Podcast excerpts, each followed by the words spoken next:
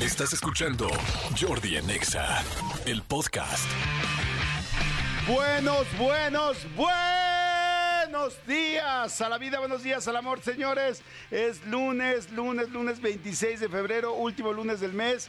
El viernes ya es marzo, o sea que para que vayan ubicando, ya este viernes es marzo. Empezamos esta semana en febrero, la terminamos en marzo. Como les dije, son las 10 de la mañana con 11 minutos. Espero que estén muy, muy, muy bien. Que la hayan pasado increíble en su fin de semana, que hayan descansado, que hayan este, pues, hecho lo que tenían que hacer. Ah, yo tuve un, un fin de semana muy, muy, muy nutrido. Ya les platicaré de muchas cosas que, que hice, pero la verdad muy, muy padre. Así es que, bueno, ahorita les platico. De entrada, bienvenidos a todos, a toda la gente del Comando Godín, a toda la gente que está en las oficinas, este, escuchándonos como God- Godín, este, jefe, gerente, todos somos Godines. Nada más cada quien tenemos diferentes oficinas para acabar pronto. Y eso es bonito, bueno, a mí me gusta. Oigan, este, también a toda la gente que nos está escuchando en el coche, saludos a todos los Ubers. Este fin de semana usé varios Ubers y estuvimos comentando de todo lo pesado que es. Y cuando digo Uber, realmente me refiero a, taxis de plataforma, porque igual es un Uber, un Didi, un Cabify, bueno, ya no sé cuál, cuáles están todavía vivas y cuáles no pero a todos y a- también a todos los taxistas les mando saludos. Oigan, este pues bueno, el fin de semana fue el IDC, hubo mucha gente muy prendida, muy feliz, muy contenta. Este, hubo también por ahí un video bien fuerte de un cuate que le da un mega trancazo, un codazo a una persona pero en la quijada. Este, porque pues quiere como jugar, se ve que el chavo está como jugando, quiere hacer slam. Ya saben que slam es este asunto de pegarse contra otra persona y estarle pegando y bailando y pegarte contra las personas. Y este, pues este cuate está viendo el concierto tranquilo, el que da el golpe, y se acerca y le da así por la espalda el, el lamazo, porque no hay nadie ahí cerca, ¿no? Y otra vez le vuelve a dar otro, y en el segundo ya como que se desespera y agarra y regresa y le da un mega ultra trancazo. Pero además, ¿saben qué? Literal el video, este, pues pobre chavito, porque el chavito se ve que está, digo, no puedo decir que está pasteloso, ni, o sea, o sea, se drogado, no lo puedo decir, sí se ve la verdad bastante ido, pero bueno, no, no lo podemos asegurar. Lo que sí es un hecho es que el otro, el cuate que le pega se, se desespera y es un cuate mucho más grande. Hagan de cuenta que estoy yo, o sea, un, pues un cuate como yo que soy como, tengo una tendencia a ser más chaparrito y más delgadito, y un cuate grande, o sea, grande, grande, le da un codazo que dices, no, bueno, este, les digo que dio una apología de cómo golpear a una persona por primera vez en una pelea, porque en lugar de pegarle con el puño, le pega directamente en la quijada con el codo. Entonces está fuerte el video. Eh, no, la verdad no he visto, solamente he visto el video, no he visto qué opiniones hay, qué está diciendo la gente. Pero pues bueno, yo veo que este que sí, el chavito estaba molesto y molesto y moleste al otro, eh, porque el otro estaba de espaldas, no estaba haciendo nada, no estaba, estaba viendo su concierto tranquilo, ¿no?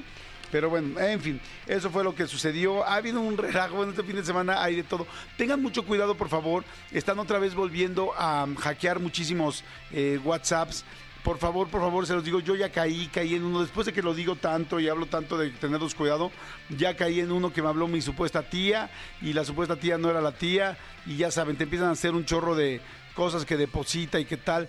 Por favor, conclusión, conclusión, conclusión, llamen a la persona a la que les está pidiendo. O sea, no, no hagan caso de un audio, video, inclusive audios, porque ya con la inteligencia artificial te pueden poner a que alguien de tu casa o tu propio familiar te diga una frase de por favor hermano, déjame, deposítame tanto, ayúdame tal.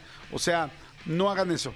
O sea, aunque escuches la voz de alguien, aunque te manden un mensaje y veas la fotito en el Instagram o en el, perdón, sí, en el WhatsApp o de donde te esté escribiendo, tú llámale a la persona. La mejor forma de poder comprobarte, asegurarte y cuidarte es que tú le llames a la persona de regreso a su teléfono original.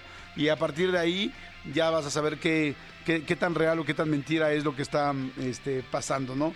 En fin, oigan, el fin de semana yo me... Te digo que hice muchísimas cosas. Ahorita voy a preguntar si estoy autorizado para decir una de ellas. Pero una de las cosas que, que hice y, que no había hecho jamás, fíjense que me he dado cuenta que tengo muy pocos hobbies. ¿Alguien de ustedes se ha dado cuenta que tiene pocos hobbies? O sea, ¿qué hobbies tienes? ¿Qué cosas te gustan, te apasionan y haces fuera de trabajar? Yo amo trabajar. Entonces, pues yo podría decir que un poco mi hobby es trabajar. Me gusta mucho venir al radio, me gustan las cosas que hago, pero, pero pues eso es trabajar también, ¿no? O sea, ¿qué haces fuera del trabajo? Y este, y platicando con un amigo, con mi querido el doctor Daniel, el fin de semana, le decía, este, ¿cuántos hobbies tienes? Porque una vez tuvimos esa plática me dijo, "Uy, yo tengo muchos hobbies. Me gustan las motos, me gusta el aeromodelismo, me gusta volar aviones, me gusta tal, tal, tal, tal. O sea, volar aviones de aeromodelismo. Y de repente me pregunté cuántos hobbies tengo yo, cuántas cosas hago yo que me distraen de la vida. Este, porque yo la verdad, digo aquí contándoles en cortito, soy una persona que soy muy aplicado con mis hijos, soy muy aplicado con mi pareja y soy muy aplicado con mi trabajo. Esas tres cosas son mis prioridades en la vida. Pero mira, quítame el fondo, por favor. ¿Y yo? ¿Y tú? ¿Cuándo te dedicas tiempo? ¿Cuándo te, cuándo te das tiempo realmente a ti? Y ese tiempo de calidad a ti es el que te hace poder funcionar mejor en los otros lados. Entonces me di cuenta que efectivamente no lo hacía. Sin embargo, un día antes de esta plática, este, eh, resultó que, platicando con mi pareja le dije, ah, le dije, algún día me gustaría este, pintar. Este, porque me, hizo una pregunta muy interesante. Me dijo, cuando ya no tengas tanto trabajo y estés más grande, ¿qué te gustaría hacer? Y le dije, o sea, me dice que te sobrarán tres horas, cuatro horas diarias al día. Me dice, porque va a llegar un momento que pase eso. Y le dije, ay, pues qué buena pregunta. Y entonces no encontraba yo la respuesta. Y dije, a ver, pues me gustaría mm, tomar clases de, arte, me gusta mucho eh, historia del arte y el arte me gusta mucho, me gustaría tomar clases de arte e ir a los museos. Le dije, me gustaría estar en un, en un grupo de cineclub, ver películas y comentarlas y que no las dejen y tal. Algún día estuve en la secundaria hace una vida. Este, dije, pues viajar, viajar es lo que más me gusta hacer pero empecé así como a decir varias cosas. Y entonces, eh, el que fue el sábado en la mañana, fui a una clase de pintura por primera vez en mi vida, nunca había ido. Ya ven que hay talleres de cerámica, de pintura, de hacer como pues cosas manuales y artísticas. Y yo literal a mis 52 años por primera vez fui a uno de pintura y me enseñaron acuarela. O sea, entré en acuarela 1, hagan de cuenta como en Kinder 1. Y estuvo bien interesante y me quedé sorprendido de cómo se me fue el tiempo. La clase fue de tres horas y ni la sentí. O sea, empecé a pintar y me empecé a clavar y de repente la musiquita y pintando y bien padre, la verdad, bien barata la clase. O sea, me parece como algo lindo que normalmente no hacemos. Y a mí me relajó, me tranquilizó y hice mi primera eh, bueno, mi, primer dibujo, mi primera pinturita con acuarela, que digo, por supuesto no es nada del otro mundo ni pretendo que lo sea. Lo que sí es que fui aprendiendo cómo se hacen las transparencias en la acuarela, cómo se hacen las disolvencias, cómo hay diferentes tonos, este, bueno, perdón, planos y luego cómo se combinan los colores. La verdad estuvo bien padre. Lo que les quiero decir es no no decirles, "Ah, vayan a tomar una clase de acuarela", sino es ¿qué te gusta a ti? Siempre existe ser DJ, ¿por qué no te vas y te ¿Por qué no te vas un día y te tomas una clase de DJ y hay un chorro de escuelas ya que hacen esto?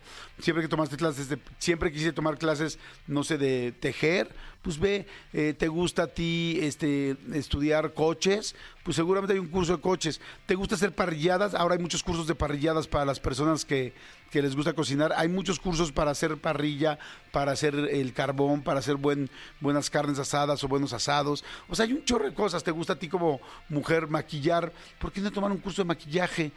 no sé, son cosas que, que luego en serio las, las, perdemos de vista por tantas... Eh, tantas obligaciones que tenemos. Yo disfruté mucho mi clase. Este, ahorita con mucho gusto en mi Instagram les voy a subir mis dos este, cuadritos que hice, que uno fue como una guía de color y el otro fue pues ya un cuadrito que hice al final de la clase. Y digo, como les digo, son dibujos donde además lo, lo lindo es que no estás pretendiendo, ay, voy a hacer algo fantástico, sino es voy a aprender a hacer algo nuevo que me gusta.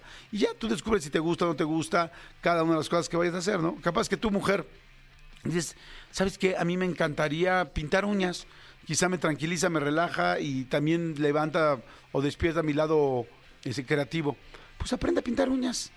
Este, cuando menos te imaginas, igual estás pintando uñas a tus amigas y estás haciendo un negocio, pero bueno, ay, que ya me fui al negocio. La cosa es disfrutarlo, hacer algo que, te guste y que lo puedas hacer bien. Pero bueno, este, a ver, mándenme, manden por WhatsApp, les voy a decir ahorita el WhatsApp, se los voy a poner ahorita. Díganme qué les gusta hacer. No puede ser trabajo.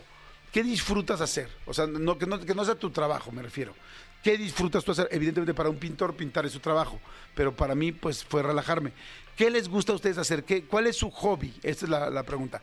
¿Cuál es su hobby? Mándales, mándame un WhatsApp rápidamente a este teléfono, Miguel Elías. Diles a dónde. Ahora a las 10.20, diles ahora. ¿Dónde? Escríbenos al WhatsApp de Jordi en Nexa. 5584 11 14 5584 11 14 07. ¿Aló? Jordi en Exa. Ahí está, manden mensajitos y los voy leyendo rápidamente. Ay, gracias a toda la gente que nos está felicitando por la entrevista. Ayer subí la entrevista con Carlitos Páez, sobreviviente de los Andes. La subimos a mi canal de YouTube. Está buenísima, buenísima, buenísima. Por favor, véanla. Hablamos de muchas cosas aparte de la película, cosas que no se ven en la película, que no se sabe qué onda. Y este, y hay mucha gente que me dice, a ver, Jordi, mi hobby es salir a, san- a senderear. Caminar entre la naturaleza cada fin de semana me relaja. No me importa caminar hasta 8 o 9 horas y madrugar los fines de semana. Felicidades. Está padrísimo. Sí, he, oído mucha gente que hace esto, hiking, ¿no? El sendero, dice. eh, soy Mauricio García y me encanta hacer muñecos de terror. ¡Wow! Y manda sus videos, vientos, Mau. Dice, Jordi, ¿cómo estás? Yo busco bandas y actores internacionales. Me fascina conocer a mis ídolos. Eso está padrísimo también. A mí me gusta hacer playlist de música. Pocas veces las hago, pero me encanta hacerlas. Hola Jordi, ya vi que estuviste de paparazzi todo el día, todo un día me encantó. Sí, esto es en mi, en mi canal de blogs, que es Jordi Rosado Blogs, blogs con B chica de videos. Eh, véanlos ahí, hay cosas nuevas. Este, yo, hola Jordi, bonito día. Eh, yo toda la semana me la paso en la oficina y mi pasión es cocinar postres. Y mi inspiración fue la película de Julie y Julia. Ah, es buena, de hecho. Sí, es bastante buena la película. Dice, a mí lo que más me gusta hacer es jugar con mis hijas y tratar de ser el mejor papá. Eh, sí, es padre, pero aparte uno tuyo. A mí también me gusta estar con mis hijos mucho. Pero hay otra cosa que hagas tú solo sin necesidad de tus hijos. Dice, hola, eh, tío Jordi, mis hobbies actuales son la música, carpintería y andar en bici. Pero me encantaría aprender locución y audio. Ah, pues mira, eso está bien padre. Podrías tomar clases aquí en el, en este, en, en la universidad aquí de MBS. Dice, hola Jordi, buen día. Mi hobby es bailar. Me super relaja. Eh, Jordi, mi sueño es ser DJ, pero primero tengo que terminar mi ingeniería. Pues sí, pero puedes tomar un, un cursito. Mi hijo está tomando cursos de DJ y lo está haciendo muy bien. Hola Jordi, saludos desde Carolina. Este, en fin, hay mucha gente. Bueno, sí, gracias a todos los que están mandando sus hobbies, síganos mandando, ahorita los sigo leyendo. Y vámonos con música. ¿Se acuerdan que en estas semanas estamos con las canciones más exitosas de los últimos 50 años del mundo? Estamos ya en el volumen 10, como dice Tony. Volumen 10. Bueno, pues señores, voy rápido con una canción que es buenísima para arrancar ya el día con toda la mejor energía. Este, la canción es del grupo o de la banda Bon Jovi, que nada, güey este pues el líder de la banda John Bon Jovi le puso la banda Bon Jovi. O sea que quede claro que aquí el que el que la mueve soy yo. Este hizo una muy buena banda eh, la verdad fantástico. Yo me enamoré de un disco que se llamaba Slippery When Wet este que fue el disco anterior a este fue el sexto álbum y este séptimo después de un bu- bueno no sé si fue uno antes eh, perdón igual me estoy confundiendo pero yo me enamoré de Slippery When Wet donde viene Living on a Prayer. Pero la canción más exitosa de Bon Jovi del grupo no fue el Living on a Prayer. La canción más famosa se llama It's My Life es la que voy a mencionar ahorita y fue la canción más exitosa del año 2000 o sea y por supuesto el sencillo más exitoso de la banda de toda, la- de toda su historia, ¿no? Así es que bueno, vamos a escucharla, la verdad está muy buena, este es parte de las mejores canciones de la historia y a mí me fascina. Este, ah, Bon Jovi se llama John Francis Bon Jovi Jr. Wow, John Francis Bon Jovi, por eso le puso Bon Jovi. Órale, qué buena onda. Perfecto, o sea que él no es John Bon Jovi. Bueno, sí, de alguna manera sí es, es John Bon Jovi, nada más. Junior, o sea que su jefe se llamaba igual. Señores, son las 10 de la mañana con 24 minutos. No se lo pierdan. Estamos arrancando Jordi Nexa. Ya sabes que estamos siempre en vivo de 10 de la mañana a 1 de la tarde aquí. Saludos a toda la gente que escucha y para ustedes, para arrancar bonito la semana, para hacerlo chingón. Quítame el fondo, por favor. Para ti. Para ti que te lo mereces, porque vamos a echar. Vamos a hacer una semana chida, fregona, buena, con altas y con bajas, con felicidades y con tristezas, pero de eso se trata la vida, ¿no? De eso se trata la vida. Lo chido es que es la tuya. It's my life.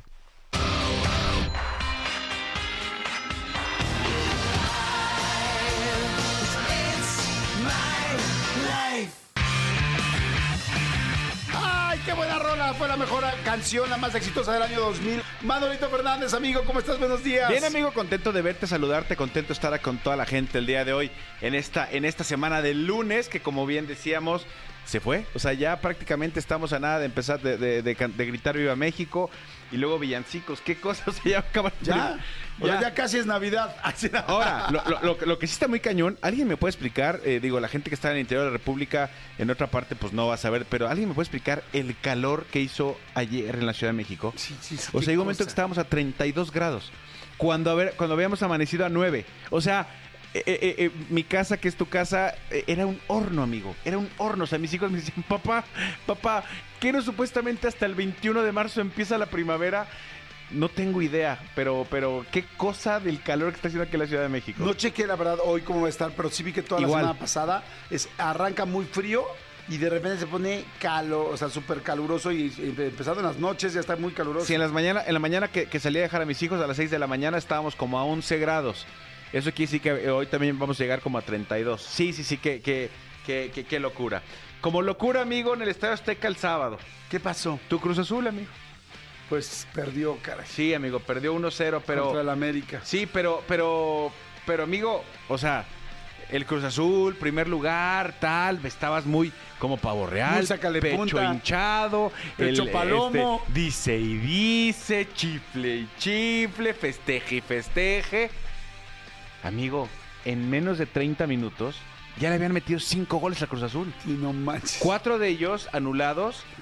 Uno de ellos, o sea, tres bien anulados. Uno, no, no voy a decir nada. Uno yo creo que podría ser o sí o no y no hubiera pasado nada.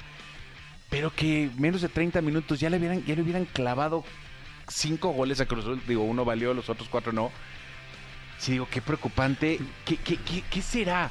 Yo siento que yo siento que hay una mucha ansiedad, tensión, no quiero decir miedo, mucha ansiedad y tensión frente al América siempre para el Cruz Azul. Como que el Cruz Azul, digo, yo creo que la mayoría de los equipos le tienen tensión y respeto al América, pues porque pues es el campeón de campeones, tiene 14 copas, no hay nadie más, ningún otro club que tenga esa cantidad de, De copas campeonatos, sí. en campeonatos en, en México. Pero además por la historia que tiene ya el Cruz Azul con el América, siento que sí se ponen muy nerviosos, la verdad. Digo, no, no vi el partido ni tampoco soy ningún experto, pero sí siento que hay un elemento de puta el América. Yo siento, el famoso odiame más. El famoso odiame más, no sé, yo no sé si se espantan este con el con el con el escudo, no tengo idea, pero bueno, la cosa es que dicen que fue un tiempo para el América, un tiempo para el Cruz Azul, que el segundo tiempo Cruz Azul estuvo encima, pues sí, pues no la metió. No la metió y acá insisto, en 20 minutos metieron, en media hora le metieron 5 goles. Entonces está súper, súper cañón. Por otro lado, las Chivas le, le metieron 3 a los Pumas también, 3-1 me parece que quedaron también que este, le dieron una buena repasada a los Pumas que también venían, este, este, crece y crece y... Que venían, dice y dice también. Les dio una repasada. Y este fin de semana, amigo, arrancó la Kings League finalmente. Sí, vi la foto. Arrancó la de- Kings League. O sea, ya vi quiénes son todos los dueños de la Kings League. Está, me imagino, bueno, evidentemente. Los presidentes, Los presidentes, sí. perdón. Pero creo que los dueños, ya me eh, dijeron quiénes son. Son Emilio Azcárraga, es uno de los dueños. Por supuesto, Gerard Piqué. Piqué. Ibai. eh, Ibai. Y también uno, por lo menos en México, quien está muy metido es Miguel Ángel Fox, que le mando un gran saludo, productor. Miguel Ángel Fox está muy metido. ¿Y quién más me dijeron que estaba muy metido? Em, no, bueno, por ahí, lo- o sea, los que están, pues como los que están organizando todo. Sí, eh, yo, yo- yo- lo, lo que yo supe es que Miguel Ángel Fox eh, fue el que produjo la presentación y luego ya toda la producción se quedaba de- de- en, en manos de los españoles. Eso es lo que yo me había di- dicho, eh, platicado, me lo platicó una persona que trabaja directamente con Miguel. Ángel Fox. Este Emilio Escarra sí es socio comercial de esto, así como por lo que entiendo TV Azteca eh, está apoyando a la otra liga que se llama la People's League, que la verdad yo la veo bastante, bastante desdibujada respecto a la Kings League. Yo sí creo que si vas a copiar algo, pues tienes que echarle como muchas ganas para copiar algo y que sea mejor que lo que vas a copiar, superarlo. Porque Además, si no, se queda automáticamente como, güey, es la copia de. Además, el primero que pega, híjoles, pega, Pega dos veces, ¿no? Sí, sí, sí. Entonces, bueno, eh, se, se inauguró. La verdad es que yo lo vi. eh, sí me di cuenta una cosa. No soy público para, a pesar de que me gusta mucho el fútbol. Estoy viendo un ratito algunas transmisiones y la verdad, a mí, a mí, a mí, a mí, me aburrió. A mí. Eh, evidentemente, si platicamos en estos días con, con Miguel Ayuna, a ver si podemos platicar con él. eh, sí creo que hay muchas cosas que mejorar porque la cantidad de gente que está ahí deben de ser, no sé, 100, 150 personas de público. Los que estamos acá son, por, lo- por las cifras que ellos dicen, son millones de personas que están eh, viéndolo en YouTube, en Twitch, tal. La transmisión es muy mala, es muy oscura, eh, no se escucha bien. Entonces eso a mí, a mí, a mí me aburrió. Entonces quizás valdría la pena, y por supuesto que en su momento se lo escribiré, le diré, valdría la pena mejorar la transmisión y mejorar este, la dirección de cámaras, hacerlo como mucho más pues mucho más claro para la gente que estamos aquí, porque al final del día es una liga que está diseñada para eso, para la gente que lo está viendo en streaming. Claro. Entonces sí, sí, para mí el streaming dejó mucho que desear. No lo vi en Twitch, lo vi un ratito en YouTube. Yo no tengo Twitch. A lo mejor en Twitch era diferente transmisión. No creo que hayan hecho transmisiones independientes. A lo mejor sí. Pero bueno, ya empezó la, la- la Kings League y la verdad, este, sí, en cuanto a manufactura, se ve mucho, mucho más preparada o mucho más, eh, mucho más en forma que la People's League. Ok, pues bueno, yo le voy, eh, digo, yo más bien le tiro muy buena vibra al equipo del Escorpión Dorado. ¿Al Peluche ni Caligari? siquiera- Ni siquiera los conozco todavía los equipos. Van, Pero gana- bueno, van en primer lugar de la tabla. ¿Ah, sí? Le ganaron eh, 5-3, 5-1, 5-3 al Olimpo United, que es el del Chicharito. Ok. O sea, el del Chicharito va en último lugar, el del el, el Peluche Caligari va en segundo. Yo voy este con el Muchachos FC, que Muchachos FC es el de Jero Freixas, el que vino. ajá. Yo voy con Muchachos FC. Ahí está jugando nuestro amigo Gerardo Lugo, Ajá. esposo de Samea, juega en Muchachos FC. Ah, ¿sí? Entonces yo voy con Muchachos FC. Órale, está muy bien, me gusta. Oye, ¿y el Chicharito ya se unió aquí en a Chivas? No, Chicharito ya fue presentado hace un rato con, Chipa, con Chivas. Recuerda que viene de una lesión. Este fin de semana jugó, lo metieron a jugar, me parece que 8 o 10 minutos en, en un partido que estaba entre comillas ya resuelto, lo metieron como para que empiece a agarrar eh, ritmo, lo que quiere Chivas es que para los juegos que tiene con América, que me parece que es en dos semanas, juega tres partidos seguidos con América. Ok. O sea, juega creo que creo que miércoles, sábado y sábado, o sea, una cosa así, una locura así. O Este, sea, pero de alguna manera debutó, o sea, como que no se había visto hasta ahorita que salió con Chivas en ese partido o no. No, no, no, lo que pasa es que acu- acuérdate que hace 14 años se fue Ajá, sí. y, y ahora es su regreso a Chivas. Lo presentaron tal, pero como Ok. estaba recuperándose la rodilla, apenas son sus primeros minutos Ok, no después había de esa lesión tan fuerte que tuvo. Ok. Este, aquí lo, lo gacho es que jugó creo que 8 minutos, te digo, y hubo, hubo una entrada que le pegó un defensor de los Pumas a la altura de la rodilla que dije, este güey lo va a volver a lesionar. O sea, qué peligroso es, imagínate, oh, Javier lleva casi un año fuera por la lesión que tuvo. Se está recuperando y en la primera jugada, bueno, no la primera jugada, pero de, las- de golpe este, porrazo, le meten una barrida a la altura de la rodilla, amigo, que casi lo vuelven a tronar. Sí que dices, oye, también... Qué desesperación, sí, No, sí, sí, también- afortunadamente no. Como dices tú, quizá pensar ser el otro jugador y decir, oye, no te manches. o sea, ten como- tantita, ten tantita, claro, pero es que iban perdiendo ya por tres goles, por, eh, por 3-1, perdón, iban perdiendo, estaban ya como muy calientes los Pumas y si dijeron, ah, quieren su, su regreso del ídolo, pues ahí les va. Órale. Sí, sí, sí, fuerte. Sí. Ay, qué rollo. Pues bueno, va a estar muy bueno el programa. Gracias, amigos. Siempre me gusta estar actualizado en deportes y en todo contigo.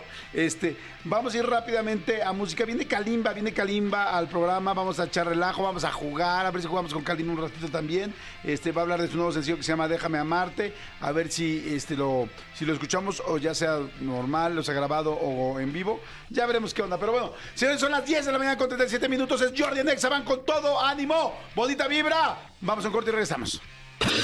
Jordi Rosado en Exa. Regresamos. 104.9. Jordi Rosado en Exa. Regresamos. Señores, son las 10 de la mañana con 59 minutos. Manolito Fernández dice, hay mucha gente que está mandando mensajitos. Lo que quieran decir del programa, díganlo ahorita. Este es el momento al 5584 11 1407 es el WhatsApp. Ya apúntenlo, por favor, ¿estás de acuerdo? O sea, ya lo tienen que tener en sus favoritos de su teléfono. Exactamente. Dicen, hola Jordi, yo soy seguidor de la Kings League de España, particularmente de los aniquiladores. Yo intenté ver un par de partidos y tiene razón Manolo. Está muy rara la transmisión, fallas de audio, video, se ve como pálido, todo como raro, no se ve dinámico. Falta que aprendan las reglas, cosa que debieron hacer antes de jugar. Esperemos que vaya agarrando forma lo antes posible, porque si a los que nos gusta el formato, podría no habernos gustado esta vez. Ahora pensemos en casos como Manolo. Ah, no, perdón. De, de por sí a los que nos gusta el formato, esta vez no nos gustó. Ahora pensando en casos como Manolo, pues jamás regresan a ver un partido. Saludos a todos en cabina. Voy Team Olimpo, por cierto. Ja, ja.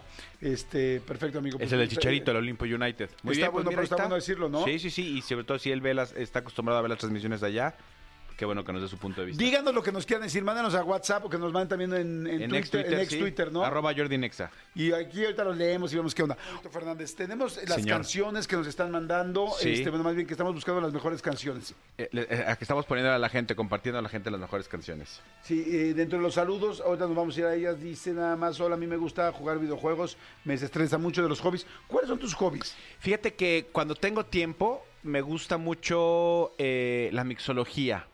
No lo, no la practico como quisiera, pero justo hace rato que estabas eh, platicando tu experiencia del sábado, eh, este fin de semana, justo, justo, justo por algo que, que viví el fin de semana, ya tomé dos decisiones importantes en mi vida. La primera, voy a tomar clases de canto. Ah. Quiero tomar clases de Oye, canto. cantaste muy bien el fin de semana. Muchas gracias, amigo. Muchas gracias. Tú porque me quieres. No, no, en Este, serio cantaste muy bien. De hecho, lo comenté. Sí, sí, sí. Voy, voy a tomar clases de canto. eh, voy a retomar clases de canto porque en algún momento lo tomé como hobby, porque me gusta, porque me gusta hacerlo y porque me siento bien cuando lo hago bien. Ajá. Y la segunda, me voy a meter ya en serio a un curso de mixología. Me gusta mucho la mezcla. Tengo hoy en mi casa, este, que es la tuya, lo reitero. Gracias, amigo. Este, tengo, ya sabes, mi tapetito y tengo este mi shaker y entonces me gusta hacer me- me- mezclitas y tengo como algunos coctelitos que, que sé hacer y que les preparo a mis hijos unos sin alcohol, a mi mujer uno, unos con alcohol. Entonces me gusta mucho. Esas dos cosas me, me tranquilizan. Además de eh, organizar mis playeras de fútbol. Como, como bien lo sabes, tengo colección de playeras de fútbol. Ajá, sí, Entonces claro. me gusta como, como reorganizarlas y este eh, y, y ponerlas por equipo, todo eso me gusta mucho, lo disfruto mucho. Oye, qué padre aquí dicen Jordi, mi hobby es escucharlos todas las mañanas, gracias, y escuchar música y hacer zumba de vez en cuando. A ver, ¿pueden poner en YouTube clase de zumba? Es que me encantan las maestras de zumba, son fantásticas. ¡Vamos! ¡Esas caderas! ¡Suéltate! ¡Mi vida! ¡Baila! La, la vida es para bailar! Y dicen unas cosas muy Eh, eh, son maravillosas, es como ¿Un las... día fuimos a una clase de zumba juntos o no? No, íbamos a meternos cuando estábamos aquí en el gimnasio, aquí atrás juntos. Dijimos, hay que tomar una clase de zumba y nunca lo hicimos, deberíamos hacerlo. Nos debieron haber dado una zumba para ir. Creo, creo que mal no la pasaríamos, ¿eh? No, no. Yo fíjense, ¿saben qué? Que la zumba era antes, sobre todo como que iban muchas mujeres, como hay muchos movimientos como muy femeninos y muy, bueno, muy de cadera y así. Y yo antes iba al Sport City, me acuerdo, al, al gimnasio Sport City. Y vi- veía las clases de zumba y a mí me gusta mucho bailar, tú lo sabes. Sí. Y un día agarré y me metí a la clase de zumba y todos así como de, "Ah, ¿vas a entrar a la clase de zumba? Y yo, claro.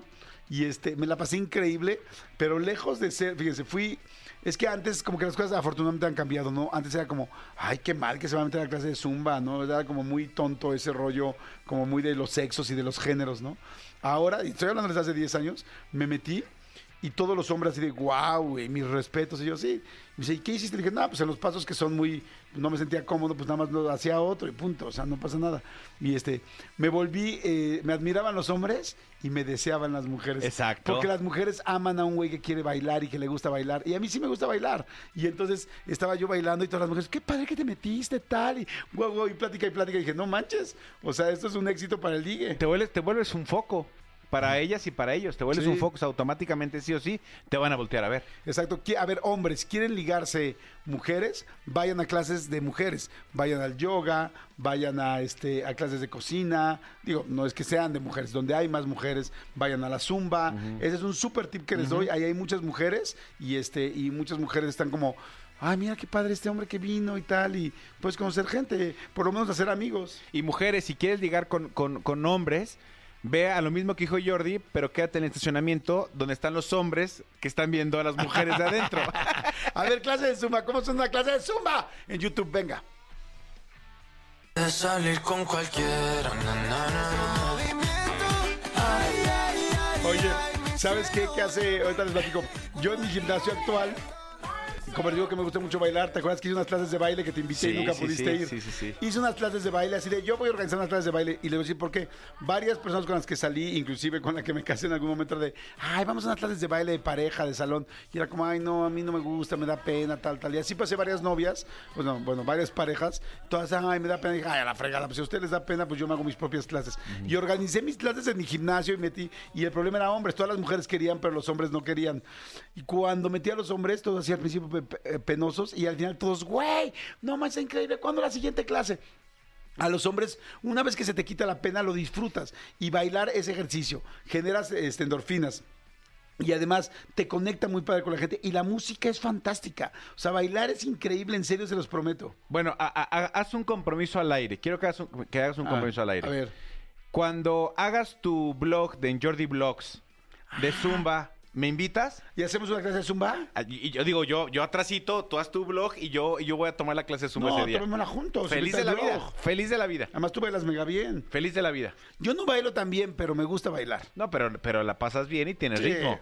Sí, sí, sí. Sí, no, no, yo feliz. Cuando hagas tu blog de, de Zumba, me invitas. Y sabes que es muy padre además del- de la bailada, que estás cantando, estás moviéndote, estás haciendo ejercicio, conectas muy padre con la gente. Sí. Y este, y además. Super cardio. Sí, super cardio. Y, y- y se mejoran tus, este, mm, ay, tus, eh, ¿cómo se llama? Tus reflejos. Tus reflejos, tu cerebro, todo está funcionando muy cañón. Entonces, la gente que de repente vemos grande, que dices, güey, este señor grande, esta señora grande, ¿cómo está tan bien? ¿Cómo se conserva tan bien? Pues es por eso. Exactamente. Pues ya está, ya está el compromiso Órale, hecho. vamos a hacer en el blog, clase de Zumba, me voy Me a. Manolo. Jalo. Pero nos ponemos este payasitos. No, ¿o? eso sí no. Ah, Bueno, está Eso bien. sí, no, porque bien. no. Porque, amigo, mira, no tengo el cuerpo para y el paquete tampoco, me lo permite. Ni yo tampoco. no. Yo no tengo el cuerpo para y el paquete tampoco está presumible.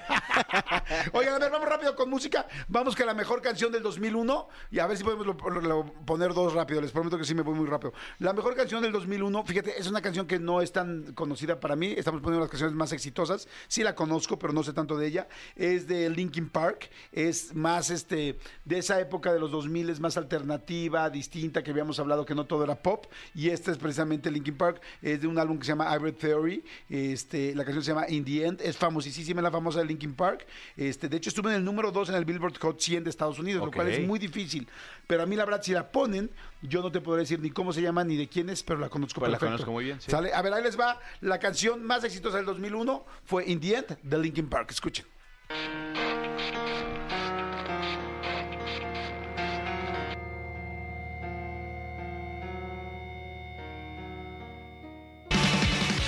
¡Ay! Aquí 11.13. Me encanta que manden mensajitos. Dice, malditos perritos. Así nos mandan el mensaje. ¡Ay, malditos perritos albureros, adorables y queribles! Aquí estamos, presentes los malditos Dice, malditos perritos, buen día, Comando Godín reportándose. Eso, caray, muy bien. Soy Rich Espinosa y mi hobby de fines de semana es ver videos sonideros e intentar hacer los pasos y rutinas de baile de las personas que bailan super cañón en los eventos sonideros. ¡Ah, qué chido! Aparte de que me gusta quedarme solo en el departamento donde vivo y hacer toda la limpieza, pues me da mucha tranquilidad ver todo limpio y en orden. Qué padre, gracias, excelente semana.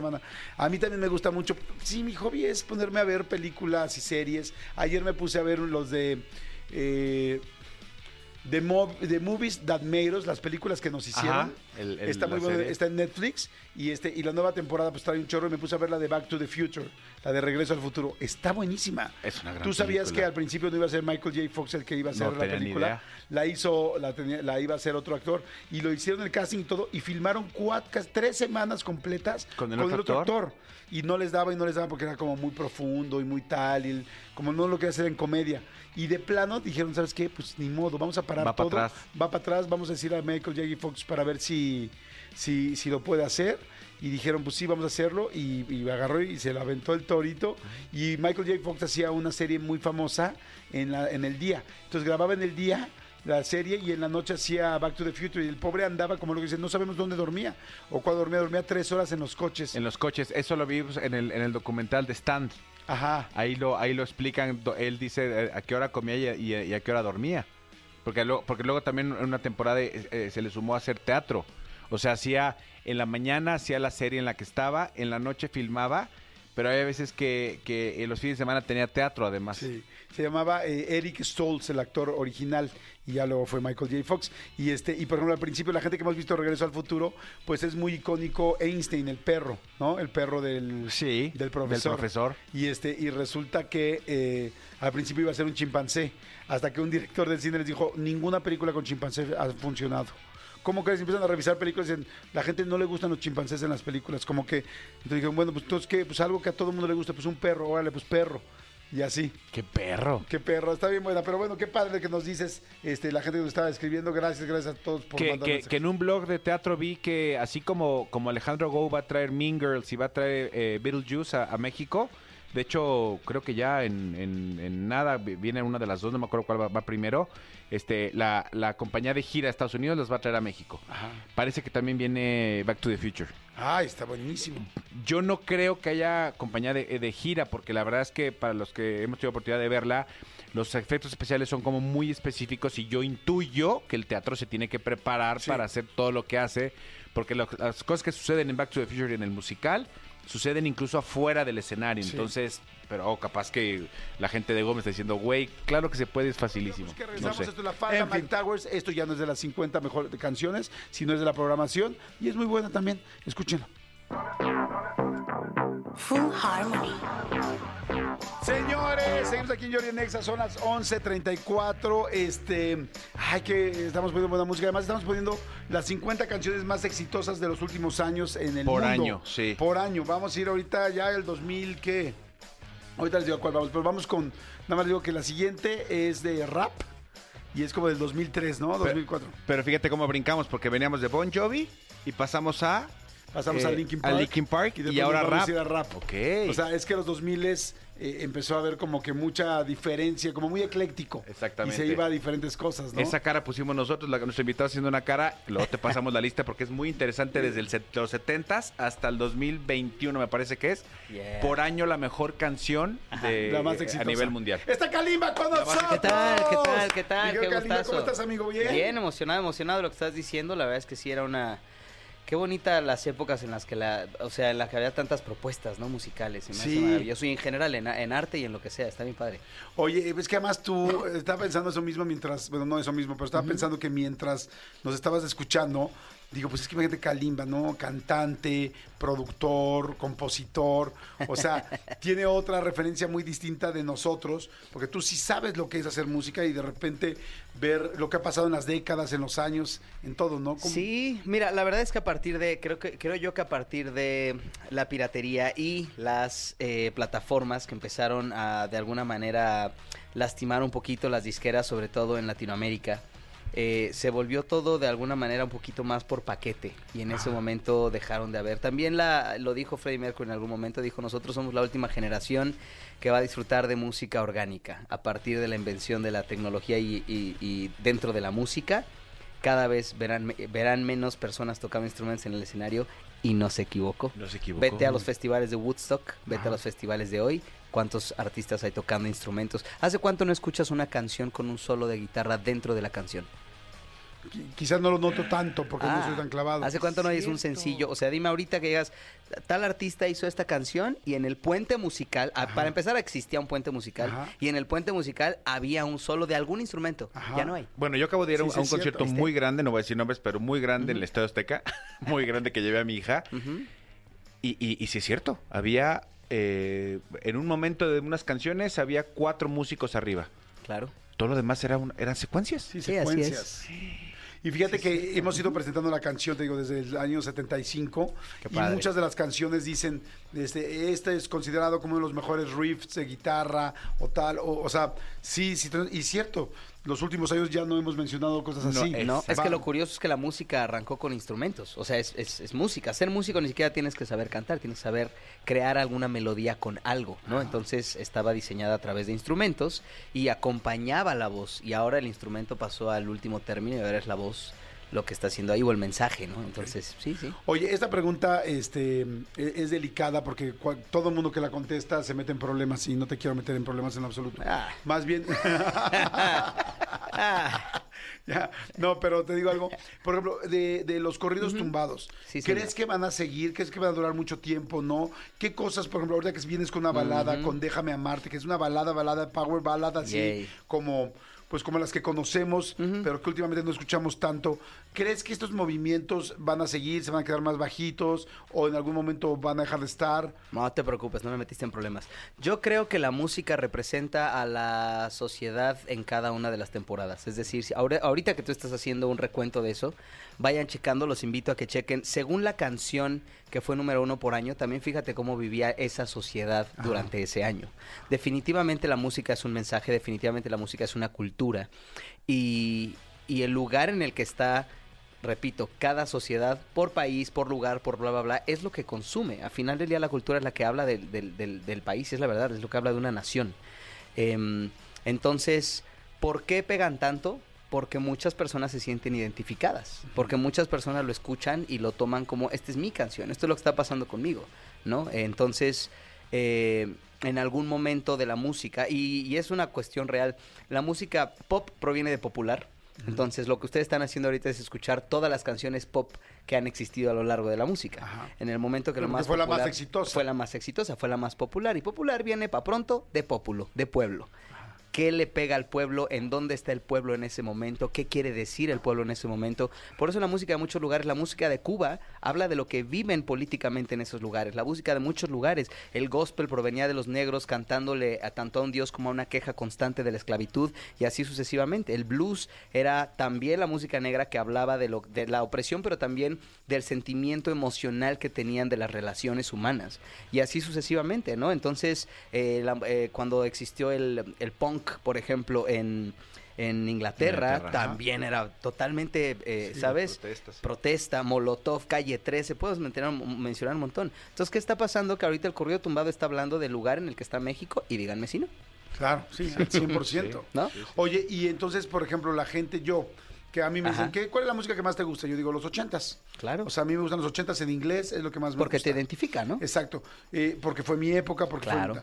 no es que los, bueno, no, no me quiero sí, meter sí. en si uno es mejor que otro, pero entonces la gente en 20 años, los chavitos ahorita que tienen 15, que van a tener 35, en 15 años decir, ¿qué, ¿cuál es tu época? Los 2020.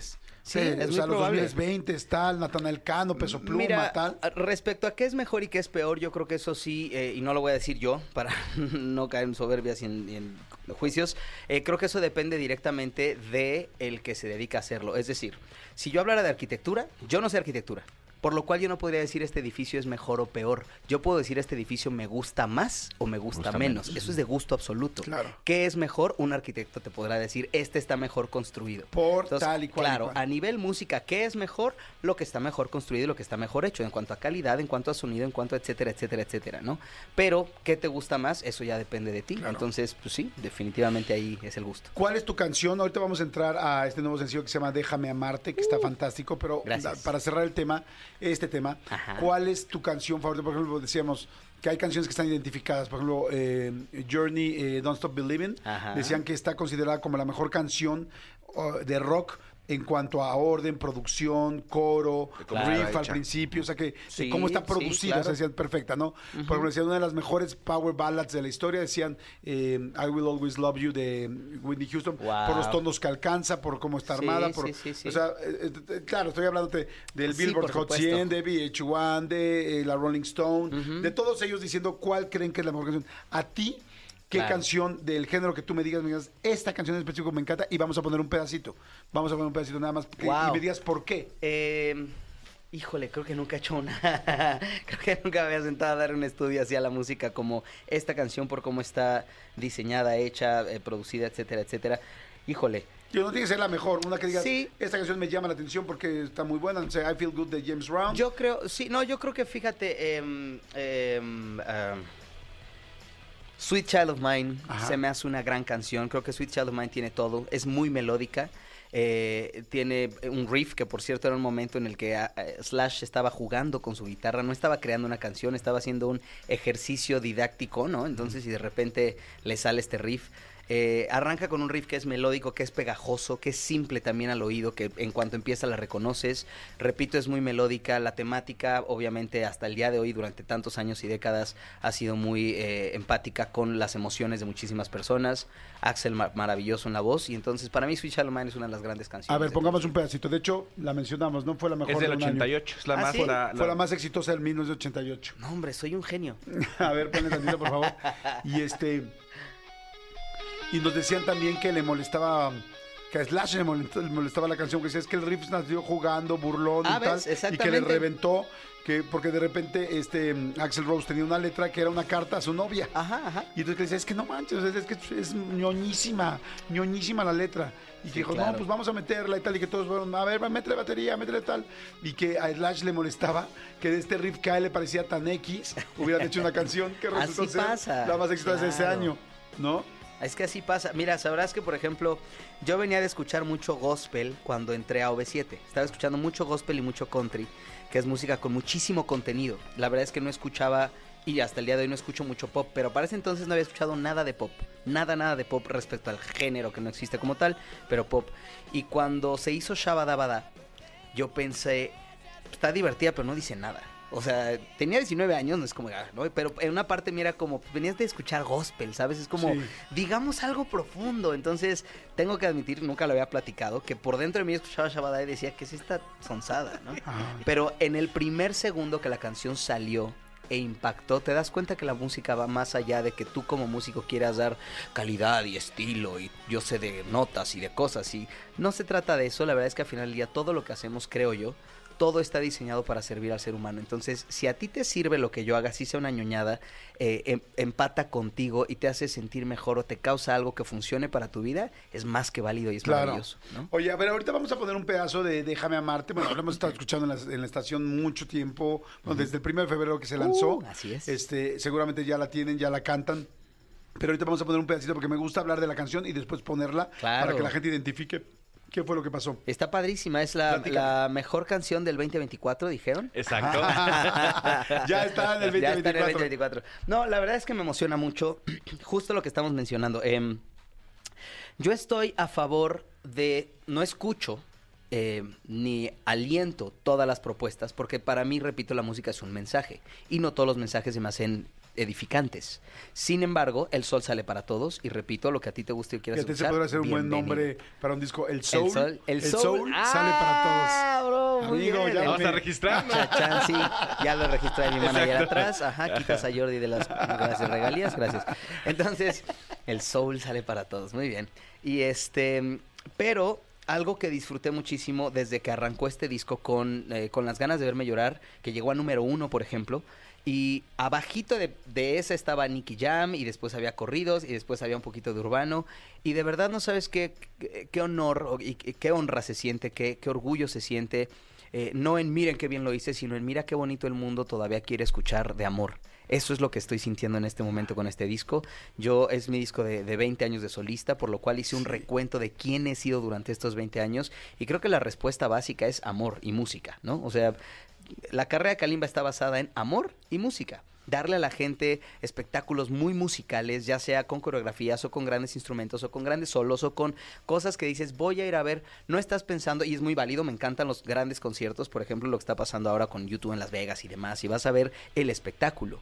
Creo que hasta el día de hoy nadie realmente piensa en Kalimba y dice, ah, voy a ir a ver grandes pantallas o luces o láseres, dices, voy a ver música, voy a escuchar música. Ajá. Entonces, me basé en eso e hice un disco que, que la música misma hablara y que el amor hablara. Y entonces, ver que si tú hoy te metes al top 100 de música en cualquier plataforma, vas a encontrar probablemente tres baladas. Y dos van a ser de despecho, porque el despecho pega. Entonces, tener canciones de amor que están creando este impacto, ver la respuesta de la gente, no sabes qué gusto me da porque porque como humano estoy en el mismo lugar que creo que estamos todos. Estamos volteando a ver qué le está pasando al mundo, ¿no? ¿Por qué estamos todos con tanto despecho? ¿Por qué todos queremos ya ser el canijo y ser el que en la relación hace esto y aquello? ¿Y por qué no estamos regresando? Porque además es una mentira. La base del corazón, el despecho de dónde nace, de un, Un amor, no respondido, ¿cierto? No correspondido. Entonces lo que realmente buscamos es amor, esa es la verdad.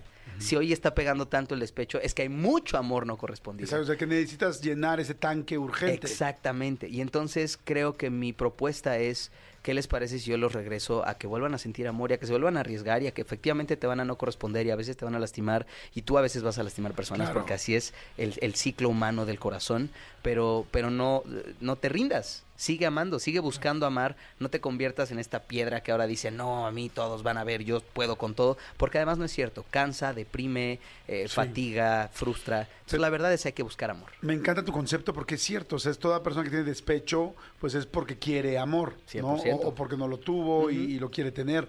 Este, el otro día estaba platicando con alguien y hablamos de la nostalgia y decíamos es que se le siente mucha nostalgia y me encantó lo que me dijo. Este, estamos hablando de la nostalgia, no era algo que yo estaba, estuviera sintiendo. Y me dijo, la nostalgia es siempre fantástica. Me dice, porque siempre habla y recuerda de un buen momento. O sea, Siempre. nadie No. siente nostalgia por un lugar, momento pinche. No, o sea, no. sientes nostalgia por un momento increíble, tal es que aquí venía con mi papá, es que aquí ella y yo nos agarrábamos de la mano. Claro. Tuviste algo bueno para sentir nostalgia. O sea, la nostalgia es fantástica, porque si no, no la puedes generar. 100%. Y fíjate en qué momento estamos, porque una, una parte del ser humano sí está aceptando que requiere y necesita estos momentos, porque hoy, por ejemplo, los reencuentros, mira qué bien nos ha ido, ¿no? O sea, mira en general todo lo que está pasando, con nosotros, con la obra en Timbiriche, con los OV7, con los 90, con los 2000, con Matute que canta tantos covers de estas nostalgias, con las películas que han salido en los últimos tres años de todas las bandas como Salió Queen, salió la de Elvis Presley, ahora está Marley, ahora está, ¿sabes? Estamos hablando de todos, eh, Elton John, de todos estos artistas que causaron esos grandes momentos de otra época y son las películas más taquilleras del momento. Lo cual, no- el- una parte del ser humano está gritando, regrésame a ese entonces, regrésame a ese momento, porque esto está muy divertido, esto está muy padre y hacerse el chido y el que puede con todo, pues está vendiendo mucho, pero tan no es real que lo que más se está vendiendo y lo que más está en taquilla en general es lo que estaba pasando cuando sí aceptábamos que queríamos y buscábamos un buen momento y un momento chido. Claro, completamente. Oye, y me, y me gusta, eh, ahorita vamos a escuchar ya la canción para la gente que no la ha escuchado. Este, me gusta porque eh, pues es como una historia de una chica que está despidiendo a su amor, ¿no? Inclusive empieza fuerte, o sea, fuerte me refiero, Sí. empieza el video con un, con un este entierro, ¿no? Así ves es, el ataúd, ves tal- pero está muy bien hecho. O sea, me movió emociones, que, que, un, que unas eh, imágenes te muevan emociones en 20 segundos o 18 segundos que dura la parte del entierro no está fácil, o sea, está, está muy bien hecho. Y después cómo sigue la vida, ¿no? En el momento en que ella decide pues empezar a dejar entrar a alguien en su corazón, que en ese momento eres tú la persona que está ahí al lado en el video, y este decirme, déjame amarte Claro. como nunca antes te amaron, ¿no? Sí, la verdad es que queríamos, yo quería representar algo que es, que es muy padre y es justamente que no existe mala intención, que es lo primero, es decir, por parte de él no era como, ay, siempre quise con ella y ahora tengo la oportunidad, realmente era alguien que estaba ahí por coincidencia, digámoslo así, por casualidad, pero que se mostró puro, que se mostró amoroso, que se mostró real y a través de ese amor real ella eh, sana un corazón que viene de una pérdida. Y también queríamos mostrar una pérdida absoluta para no mostrar despecho por su parte, ¿no? Que no hubiera como una cuerneada, un algo que... No, simplemente tienes una real pérdida de lo que más amaba, porque además era su prometido y ella ya estaba lista para envejecer con él. Y de repente cuando pierdes eso, sí pierdes una parte de tu vida. Pierdes todo ese anhelo de... ¿Y, y qué sigue con los otros 60 años de mi vida que yo me había imaginado junto a una persona? Y crees que era la única que pudo haber existido para ti y de repente muestras que cuando el corazón lo dejas sanar correctamente, lo permites y repito, no hay una segunda intención, las cosas se dan, el amor puro, el amor real llega y está ahí. Y entonces eh, creo que se mostró muy bien en, en la, en el libreto de este, de este video y se, como bien dices, agradezco mucho a todos los que participaron, a los actores, varios eran extras por primera vez, estaban muy emocionados y en el momento que dijeron acción, yo veía a todos llorar como si conocieran, o sea, la- claramente el ataúd estaba vacío, pero lloraban como si de verdad hubiera alguien ahí y todos berreamos. Lo o sea, hubo, hubo un llanto sí. muy real, hubo un feeling constante, le agradezco mucho a Paulina porque verdad qué gran actriz y qué manera, qué profesionalismo, el video se alargó más de lo que esperábamos. Paulina Burrola, que es la modelo que sí, sale y quiso, el director quiso ser mucho más quisquilloso y puntual con las escenas, entonces repetimos escenas más veces de las planeadas, terminamos más tarde y en todo momento ya estuvo y estuvo al 100 y estuvo en su personaje y estuvo en lo que hizo y fue un video creo que creo que termina con una historia hermosa y creo que se cuenta muy bonito lo que yo qui- quise decir a través de la canción. Última pregunta antes de escucharla. ¿Cómo decides ese tema? ¿Te estaba pasando algo parecido? ¿Alguien te contó una historia? Este, ¿Cómo se decide? ¿Te refieres la al tema del video? No, la letra A de la, la canción. letra de la canción. Bueno, la letra, de- sí, yo conocí a una persona hace siete años que mm, yo he sido una persona muy reparada a lo largo de los años, de muchas cosas, del divorcio de mis padres, de pérdidas, de situaciones públicas, personales, privadas, etcétera. Y he descubierto que es el amor el que me ha curado, gente que me ama mucho, mis amigos, mi familia, el público incluso, los fans, gente que no te esperas, ¿no? Porque tú no sabes que de repente llegues a una cabina y alguien que en tu cabeza solo es con quien laboras, te abrace y te diga te quiero, todo va a estar chido y digas, wow, le está hablando a la persona, no al artista. Cuando hice esta canción es porque yo vi, yo solo tenía el coro en ese entonces y tres años después hice la canción completa junto con Zach que la escribimos, pero el coro salió de ver a una persona que decía, tengo tantas ganas de amar a esta persona para que esté bien y ni siquiera se trataba de una pareja, era voltear, sí, era una mujer, una amiga mía que la volteaba y dije, de verdad está muy destruida, está muy dolida y lo que necesita es que alguien la ame profundamente y se quede en su vida y le demuestre lo que estoy diciendo ahorita, que el despecho y el rencor y la venganza y todo lo que estamos viviendo proviene de una carencia del amor. Entonces yo decía, yo quiero ser ese amor en su vida y no su pareja, sino quiero ser algo que le diga, aquí estoy, qué necesitas, si me desvelo contigo porque necesitas platicar, si lo que quieres es llorar y necesitas un hombro, si dónde estás, que yo pueda estar aquí contigo y amarte lo suficiente para que, para que sepas que el mundo vale la pena y que está chido. De ahí salió el coro y tres años después pues escribió ya totalmente la canción y por eso creo que es una canción bien profunda y bien bonita, ¿no? Wow, pues me encanta. ¿Y pudiste estar y amar a esta persona como lo necesitaba? No, no se dejó, pero así pasa también. Eh, a veces creo que por eso el, el punto es ese, déjame. Porque amar, uno quiere, uno puede querer amar. La clave es déjate amar, déjame amarte, deja que, deja que pase, porque a veces estamos tan dolidos que no lo permitimos. ¿no? Ok, perfecto. Vamos a poner la canción, por favor.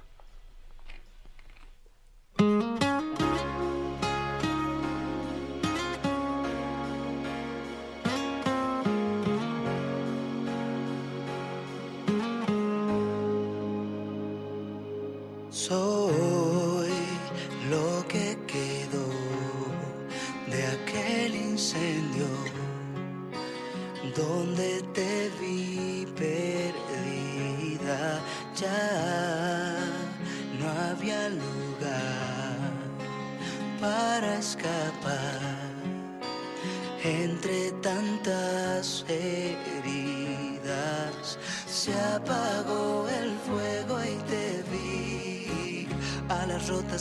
hacia mí. Te pude sentir. Déjame amarte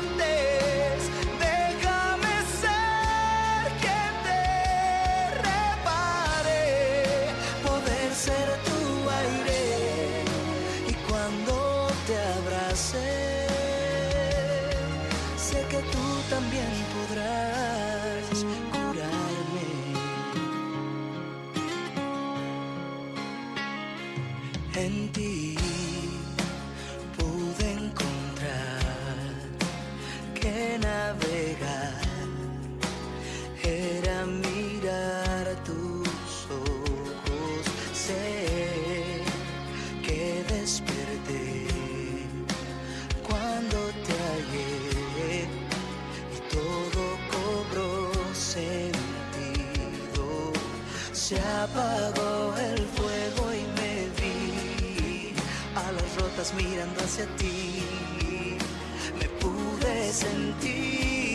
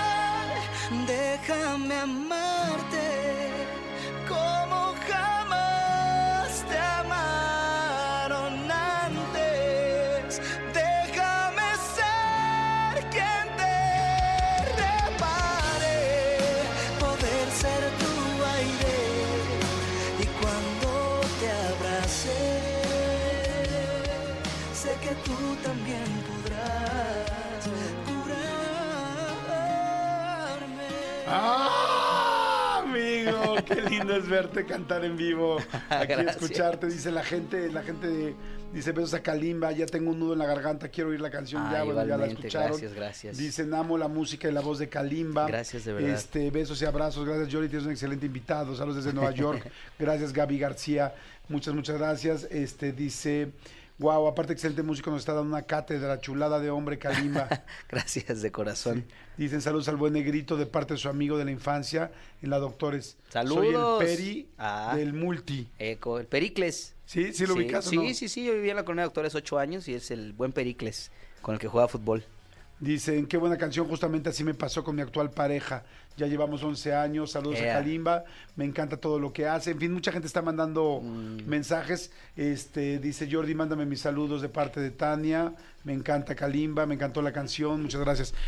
Pues amigo, como dices tú, conectar, conectar con la gente, ir más profundo y este, Gracias, es súper y- lindo. Y me encanta. Y ahorita eh, me gusta porque, pues ahora sí, eh, es que cuando una persona es tan talentosa como Kalimba, yo que tengo el gusto de conocerlo desde hace Gracias, tantos man. años, pues todo el mundo lo quiere, ¿no? Gracias. Entonces está que si este eh, 97, que si en los 90 Pop Tour, que si En el 2000. en los 2000 que si en la obra de Vaselina, que si en Jesucristo Superestrella, que si José el Soñador, no te sueltan, o sea, pero ahora sí me gusta que estás haciendo eh, como el espacio necesario para K20, no para esta Sí, tour. sabes, ahorita mencionaron un par de cosas que, que- que me están llenando mucho el corazón. Una persona dijo, bueno, ahorita estoy viviendo eso, eso viví con mi actual pareja, ya llevamos 11 años. Alguien dijo, gracias, me está dando una cátedra. Yo creo que la cátedra la he recibido yo, como lo dije hace ratito, a través del corazón de muchas personas. Escuchar las historias, leerlos en redes, eh, tener, hoy para mí, para lo que sí sirve para bien Ajá. el poder estar tan conectados, es poder leer eso, cómo conectas con otras personas alrededor del mundo. Y cuando hago una canción y me entero de sus historias y veo que efectivamente seguimos viviendo lo mismo, yo no he cantado una sola canción que yo no viva. No es, tal vez no en este momento, pero una canción que yo escuche y no sienta que ha sido una parte de mis vivencias o que no esté relatando algo que he sentido, que estoy sintiendo o que me, que realmente me identifica, no la canto. No te vendo lo que yo no, mismo no compro. Así que cuando estoy en un concierto y veo que las personas cantan, lloran, ríen, se voltean a ver, se besan, se abrazan, se, se comunican. Y no solo los que van eh, gru- en grupo, en pareja, lo que sea. Ver a dos personas que están sentadas a siete butacas que no llegaron juntas y se voltean a ver una con la otra como, ¡ah! Es tu rola, la mía también. Es la cosa más hermosa, esa complicidad humana. Es la cosa más bonita y eso es lo que a mí hoy. Por eso le voy a dar el tiempo. Arranca la gira el 23 de Ajá. mayo. Arrancamos aquí en la Ciudad de México.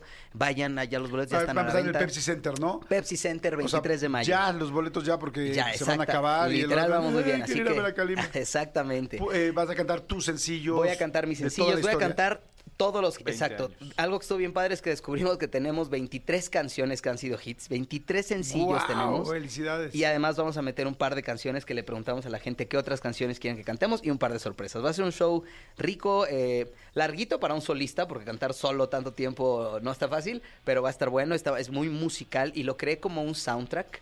Lo que estamos haciendo es que a cada canción le creé esta, tienen metales, tienen cuerdas, tienen todos los elementos para que cada canción la sientas como el final de una película, las que son de amor, de amor, las que son divertidas, divertidas, pero que te acuerdes y lo que acabas de decir, que cree memorabilia.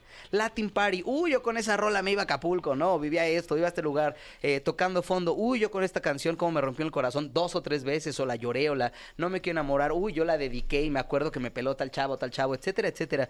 Eso es lo que quiero, crear una memorabilia emocional constante entre el público y yo, que también yo lo voy a revivir mucho. Entonces va a ser un gran concierto, pero lo primero es que me siento infinitamente agradecido, lo dijiste, no me sueltan, no me sueltan los productores, no me suelta la industria, pero no me suelta el público, y eso es una cosa hermosa en la cual estoy muy agradecido y no tal vez no lo había visto hasta ahorita que empezamos ya a planear los 20 años, porque te hace pensar cómo llega a 20 años de solista, ¿no? ¿Cómo llegas a estos 20 años y entonces empiezas a hacer una, un recorrido por tu vida, por tu carrera, por todo lo que ha sucedido y de repente dices, wow, sigo aquí, tengo mucho amor y quiero dar mucho amor, entonces eso va a ser esta gira. Oye, ahorita que dices, no me suelta al público, no me sueltan los productores, ¿en algún momento estos 20 años te soltaste tú? Sí, eh, dos veces por lo menos las puedo tener muy claras. La primera fue cuando perdí los pies. eh, la verdad es que el piso a veces se pierde como, como artista. Y es algo natural porque el- la misma gente te empieza a tratar diferente. Llegas a un lugar y la mejor mesa. Y por favor, señor Kalim. Y de repente te hace una costumbre. Es como, ah, me merezco la mejor mesa, ¿no? Y no, la verdad es que eres un ser humano normal con un trabajo muy expuesto. Eh, y cuando perdí el piso, de repente me entré en depresión porque no entendía ya para qué lo hacía. Y siempre lo... Me da mucho gusto. Me da mucho gusto decir que un día estuve en un concierto parado pensando qué estoy haciendo y para qué lo estoy haciendo. Ya no entiendo nada. Y era cuando mejor me iba. Estaba parado en estadios, cantaba en estadios para miles de personas, ganando mucha lana. De verdad, eh, o sea, todas las chavas que iban conmigo, todos querían ser mis amigos. Me, te digo, mejores mesas, mejores antros, mejores todo. Y yo ya no quería ni salir de mi casa porque me, me perdí. Lo cual te hace pensar, y me gusta decirlo para las generaciones que hoy, o personas de cualquier e- edad que quieran pensar que esa es la vida real, esa es una ilusión absoluta. Porque lo que me regresó a la tierra es darme cuenta el para qué, no el para quién. Lo estaba haciendo para mí. Y el para quién también es si lo haces para entregar, si lo haces para servir, si lo haces para la gente, si lo haces para tus hijos, si lo haces para todo lo demás que puedes compartir, otra vez tiene sentido. Entonces eso me gustó mucho. Y la otra vez fue, eh, fue hace poco, justamente fue antes de la pandemia, porque Porque pasa eso, a veces yo creo que en la carrera de repente sientes que te estancas un poquito. Es como que ahora ya no sé para dónde ir, ¿no? No es que no crea que puedo subir, definitivamente puedo subir mucho más, hay cosas que no hemos logrado en mi carrera, que se pueden generar, que pueden pasar, pero no sé si deseo todas tampoco. Creo que también el hecho de que la industria se haya vuelto tan inmediata y que yo siga siendo esta alma vieja que he mencionado a Queen varias veces, o a Prince, o a estas bandas, y yo ya no sé si hay cabida para este tipo de bandas, y creo que es el público quien me lo tendrá que, que mostrar. Yo ya no sé si hoy un artista que se para allá arriba y no forzosamente se dedica solo a entretenerte y saca láseres y pantallas y cosas, sino que agarra su guitarra y te toca una canción, sigue teniendo esa cabida. Es decir, hoy vemos el Super Bowl y vemos varias cosas y todo se trata de láseres y luces y cosas, pero ya no se trata de las canciones. Y yo sigo siendo un artista que se trata de las canciones. Entonces, si eso pasa y lo veremos como dije en esta gira y con el público, aquí estoy y estoy enamorado de seguirlo haciendo. Pero si no y se va a otro rumbo y es bienvenido, ¿no? Yo soy nadie para querer cambiar la historia de la música ni nada. Entonces, no sé si yo tenga ganas de seguir, porque yo repito, lo mío va a ser agarrar mi guitarra y cantarles al amor y cantarle al corazón. Y si eso sigue gustando, yo seguiré haciéndolo. Buenísimo, amigo. Gracias. Muchas gracias, Kalimba. Kalimba completamente en vivo. Gracias a toda la gente que nos está viendo en TikTok en vivo, en, Insta, en, en Instagram en vivo, también en, mi, en mis canales, este, o en mis redes. Gracias. Y este, y bueno, pues vamos rápido con música. Y bueno, no se pierdan, entonces ya lo saben, K20, 23 de mayo en el Pepsi Center. Por lo pronto va a estar seguramente la gira y el tour por todos lados. Estén pendientes es. en las redes de Kalimba, que son. Eh, Kalimba Oficial con doble F, ese es mi Instagram. Métanse ahí, de ahí yo los llevo a todos los demás y ahí es donde posteamos más cosas. Perfecto, gracias amigo, muchas gracias. Son las 12 del día con cuatro minutos, ya pueden decir buenas tardes en este momento. Así es que bueno, por lo pronto la cumbia triste, Ángeles Azules y Alejandro Fernández y regresamos. Ya estamos de regreso después de este corte eterno. Seguimos con Olga Jamús, que está muy interesante. Lo que viene astrológicamente para cada uno de los signos eh, está muy profundo, muy interesante. Ahorita me empezó a hablar de, de mis hijos y bueno, haz de cuenta que los conoces perfecto y bien interesante la guía, ¿no? La guía de lo que uno puede hacer o que le hace mejor a tal o cual persona. Así es que no solamente piensen en su signo, piensen en los signos de su gente importante alrededor para ver cómo puedes eh, pues transitar, ir, ir con ellos de una, de una manera que sea mucho más... eh, Ay, pues como, no quiero decir inteligente, pero mucho más certera, que, que funcione más, mucho más funcional, ¿no? Funcional. Ok, a ver, ya dijimos Aries, Tauro, Géminis, Cáncer, Leo, Virgo. Libra. Vamos conmigo. Libra es el de Jordi. Y tú sí sabes mi luna, mi... si tu luna es Piscis. mi ¿Ah, sí? ¿A Tu qué canijo? Piscis. Tu luna es- Salí, salí así. Entonces, salió Oye, ni emocional. sé, ni sé bien qué vamos Exacto. Pero mi amigo, oye, si mi luna es Pisces y Manuel es Le Pisces, acabo de decir que ¿por por eso eso nos se van llevamos bien. bien? Sí. Tú te Sí, puedes llevar muy bien con... Te comparto hasta mi luna. Amigo. Te puedes llevar muy bien con la persona que es tu lado emocional porque entiende desde el lado emocional y tú entiendes desde el ser. Ok. Entonces, por eso la compatibilidad no, no tiene tanto sentido, porque tú puedes ser Capricornio y no ser compatible con Acuario, pero si la otra persona tiene una luna en Acuario, puede ser muy compatible con un Acuario. O sea, hay que ver también las lunas. Por Sí, eso no, lo no se vaya nada más al No general. se van a decir, O sea, compatibilidad es que lo escojan. Ya, ya lo escogí. Ahora, ¿qué haces con eso? Ok. A ¿No? ver, vámonos con Libra. Libra. Entonces, Libra es un año, Este año. es un año para poner límites. Es lo que le decía yo a Jordi.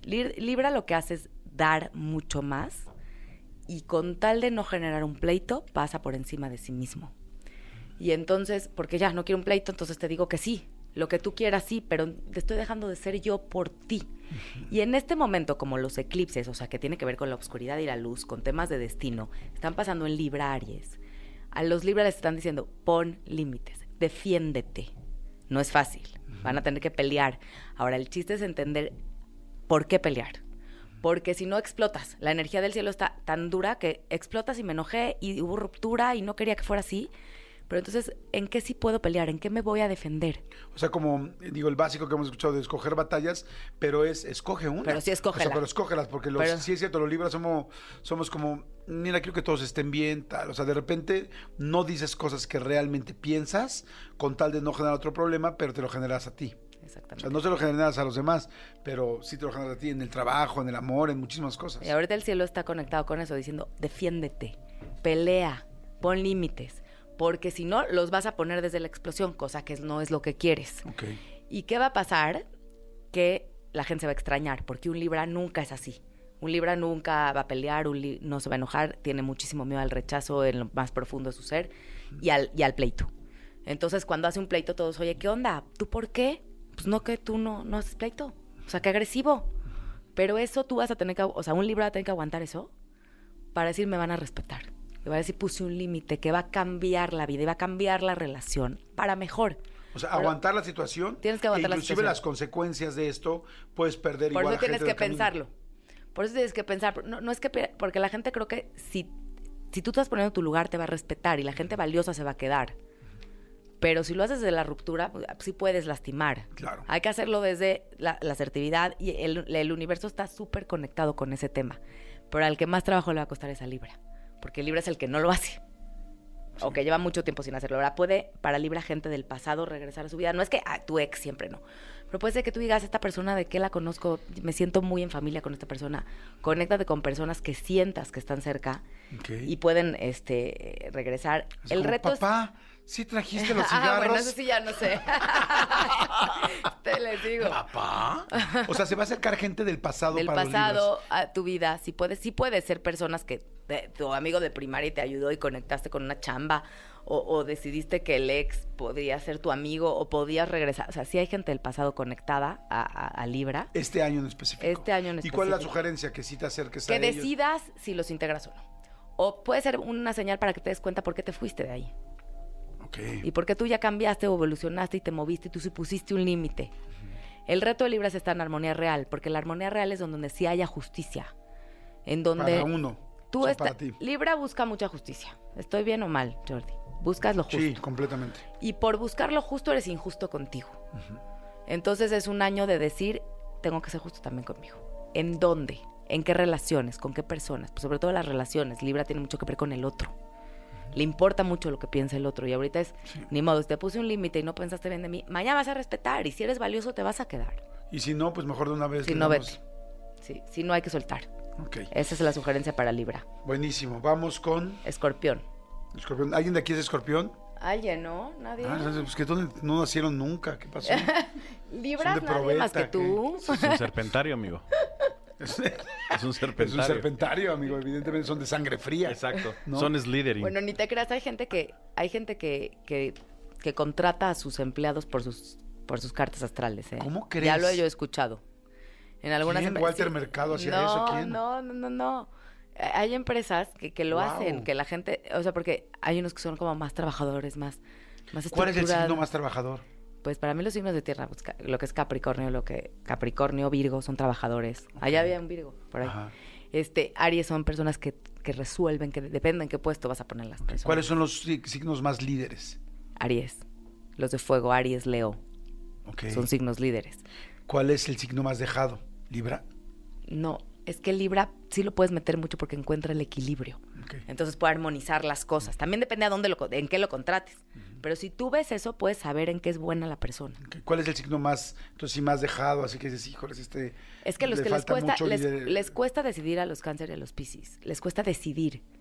Pero pueden, con- pueden contener también. Y, y yo creo que hoy en día todas las empresas necesitan contención o compasión o empatía, ¿no? Depende en qué puesto. ¿Cuál es el mejor signo para ser organizado? Yo creo que muchas Virgo. empresas quieren a alguien organizado. Virgo es muy organizado. ¿Sí? Súper. Imagínate, solicitud de empleo tal. Virgos. Que tenga, exacto, tales credenciales, tal, tal. Virgo. Si no, se me va a la misma. No te creas, ¿eh? ¡Holo, Virgo! Pero, pero aquí nadie nos...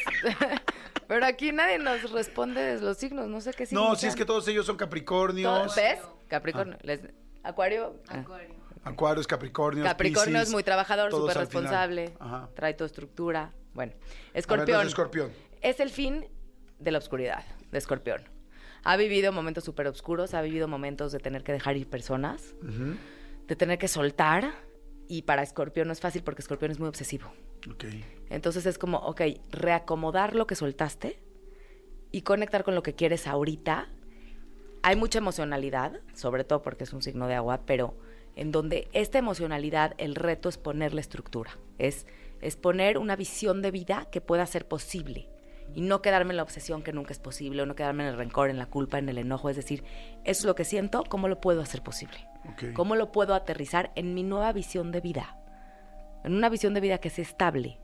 La visión de vida se refiere a lo que quieres hoy, a lo que es importante para ti. Entonces, a partir de tu intuición, de tu corazón, de lo que se quedó, de lo que se fue, de lo que perdonaste, entonces reacomodar. Es un año como de reacomodo. Se cerraron ciclos, sí, y no es tan fácil para Escorpión porque Escorpión es muy intenso, es, es muy intuitivo, es muy sensible. No es tan fácil el cierre de ciclos, pero para que se abran unos nuevos. Entonces, poner atención a los, a los, al- a, lo nuevo que se va a abrir, Ok. a lo nuevo que se va a abrir de frente. Si estás obsesionado con el pasado, no vas a poder ver lo que el presente te ofrece ahorita. Acuérdense lo que nos dijo Olga al principio, ¿no? Que cada año, para cada signo hay un cierto, hay una cierta energía. Y que el ideal es que tú te subas a favor, A favor. o sea, exactamente de la energía o de esa corriente. Eh, que si no la aprovechas, pues estás complicándote un poco la vida y que además pues te puedes tener más obstáculos en medio. Pero no es como pues, ay, si ya es una este, predicción cumplida o algo que No. te va a pasar. No, no, es, hay ciertas energías que si aprovechas la ola, la surfeas bien. La surfea súper ¿No? bien. Y sí creo que ahorita, en vez de apegarte a la obsesión, escorpión, es conectar con lo que ahorita sí quieres que se dé, escuchar tu intuición y tu magia para hacerlo, y este, no, no depender de lo de afuera para estar bien. Ok. Porque tiene que ver con la impaciencia, con obsesión. Y entonces quiero que sea así. Y si no es así, no es. Si no es así, puede seguir siendo. O sea, va, va- va a funcionar aunque no sea Le va a funcionar porque se le tienen que abrir ciclos. Si se te cerraron unos, se te tienen que abrir otros. Pero hay que ver qué quieres y conectarte con esa expansión. Ok, después de Escorpión, ¿quién sigue? Después de Escorpión sigue Sagitario. Sagitario, a ver. Alguien era, ¿no? Mi hija. Ah, tu hija y la esposa de Manuel. ¿Tu esposa? Mi esposo Sagitario. ¿Y otra? También. Sagitario, eh, desde que empezó el 2024 le están diciendo interioriza lo que hoy es tu sentido de vida. Para Sagitario, el sentido de vida es lo más importante. Lo que tiene que entender Sagitario es que el sentido de vida puede cambiar. Hoy puede ser tu sentido de vida, ser papá, mañana puede ser que quiero trabajar, pasado quieres eh, que quiero correr un maratón. ¿Qué sentido tienes hoy? Y ese sentido, porque Mercurio, el planeta de la comunicación, retrogradó en Sagitario diciendo, ok, ¿qué sentido estás dispuesto a vivir una experiencia? ¿Cuál es el reto? Que te abras a que pueden haber más sentidos que el tuyo, que la gente también puede tener razón. O sea, el reto de Sagitario es escuchar, es abrirte otras posibilidades para tener un mejor resultado en lo que tú estás buscando. ¿sí? Hay, que, hay que conectar con lo que quiero, que se haga grande, porque a Sagitario lo, lo rige Júpiter, que Júpiter expande y hace grande todo. Ok. que quiero que se haga grande desde mi sentido de vida. Si es desde tu sentido de vida, lo vas a gozar muchísimo. Si no, se va a hacer grande lo que el universo quiera que se haga grande. ¿Y cómo solito se hace o tú lo tienes que pedir o O pensar? sea, cada quien tiene su manera, ¿no? Y Sagitario sobre todo tiene, le gustan como las culturas, las, o sea, como buscar muchas maneras. La que hoy te haga sentido es perfecto, si es meditar, si es escribir, si es simplemente visualizarlo, si es simplemente trabajar en eso, pero tienes que estar enfocado. Ok. O sea, como no es, es un signo de fuego, no se enfoca. Es un signo asertivo, es un signo impulsivo. Entonces, vivir experiencias que goces, pero pudiéndolas compartir con los demás. Porque si no te quedas tú en tu, so- en tu propio gozo solo. Comparte, expande con otros tu vivencia, tu sabiduría. Eso es como un reto para, para Sagitario, porque Sagitario se espacía, se va solo, le vale gorro. Y es como, a ver, puedes compartirlo con alguien más y tener muy buenas respuestas en los demás. Ese sería el reto de este año. De este, y, de, y de abrirse a otras ideas, a otras culturas, a otras personas, a, a- a informarse, no nada más a quedarse con lo que ellos creen que es real. Ok. ¿sí? Vamos con el siguiente que Es es. Capricornio. A ver, ese me interesa, a ver. Capricornio es un signo que ha vivido muchísima oscuridad y muchísima transformación, porque el planeta del poder y la transformación estuvo pasando Capricornio por 20 años. Ok. Entonces llevan mucho tiempo como transfórmate, transfórmate. Y transformar quiere decir me caigo y renazco. Me caigo, renazco, conecto con la oscuridad y conecto con la luz. Ya acabó, ya acabó de pasar por Capricornio. Ahora Capricornio, la intención Tuvieron era... un año complicado el año Tuvieron pasado. muchos años complicados. Ok. Ahora el planeta es, ahora el poder. ¿Con qué poder te quedas de esta transformación? Ni vas a volver a ser el mismo o la misma. Es conectar con el poder que tú lograste con estas transformaciones. Este, nada más, el tema es soltar el control, sobre todo los resultados. Es suelto el control del resultado y entro con el poder desde mi seguridad. Ya la oscuridad, ya no tengan miedo. Por eso sí digo, ya pasó para que ya no te enfoques, porque luego te enfocas en el pasado y dices, híjole, si el año pasado fue durísimo, entonces este también, y, y Capricornio que tiende a ser muy realista, entonces de seguro me voy a ir. No, ya, ya acabó. Es momento de brillar. Es momento de brillar, es momento. Ahora, empezó el año con una luna nueva en Capricornio Ajá. que les pidió construcción. Construir algo con lo que tú te puedas comprometer, adelante. Y aparte Capricornio construye, construye con paciencia. Entonces en, se- en seis meses pueden tener una super cosecha. Y nada más, ahorita el cielo tiene muchos planetas en Capricornio pidiendo enfoque, pidiendo compromiso, pidiendo estructura. Esto le hace muy bien a Capricornio para poder construir. Construir con el poder que generaron en los últimos años. O sea, es como si tuvieran las herramientas ya listísimas y todo el aprendizaje que ya tuvieron como para nada más empezar a hacer el Lo trabajo tienen que hacer, final. y eso no les cuesta, porque Capricornio le gusta hacer. Aquí había un Capricornio, ¿no? Ah. ¿No? Es- te usa como construir, tienen ambición, tienen paciencia de logro. Solo que vivieron transformaciones y obscuridades tan fuertes que ahora es soltar el miedo, soltar el control y empezar a construir con confianza. Ok, dejar que las cosas vayan fluyendo, pero o sea, tú construyes tal y luego lo dejas.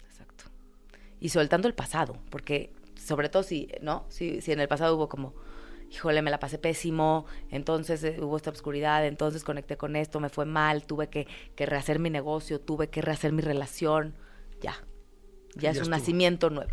Es como si estuvieran volviendo a nacer. Es la oportunidad para Capricornio. Hay que tirar el miedo. Exacto. Y entonces es un gran... Y haciendo eso van a tener un gran año. Un gran año. Ok. Vienen varios grandes años para Capricornio. Soltando control, soltando el miedo.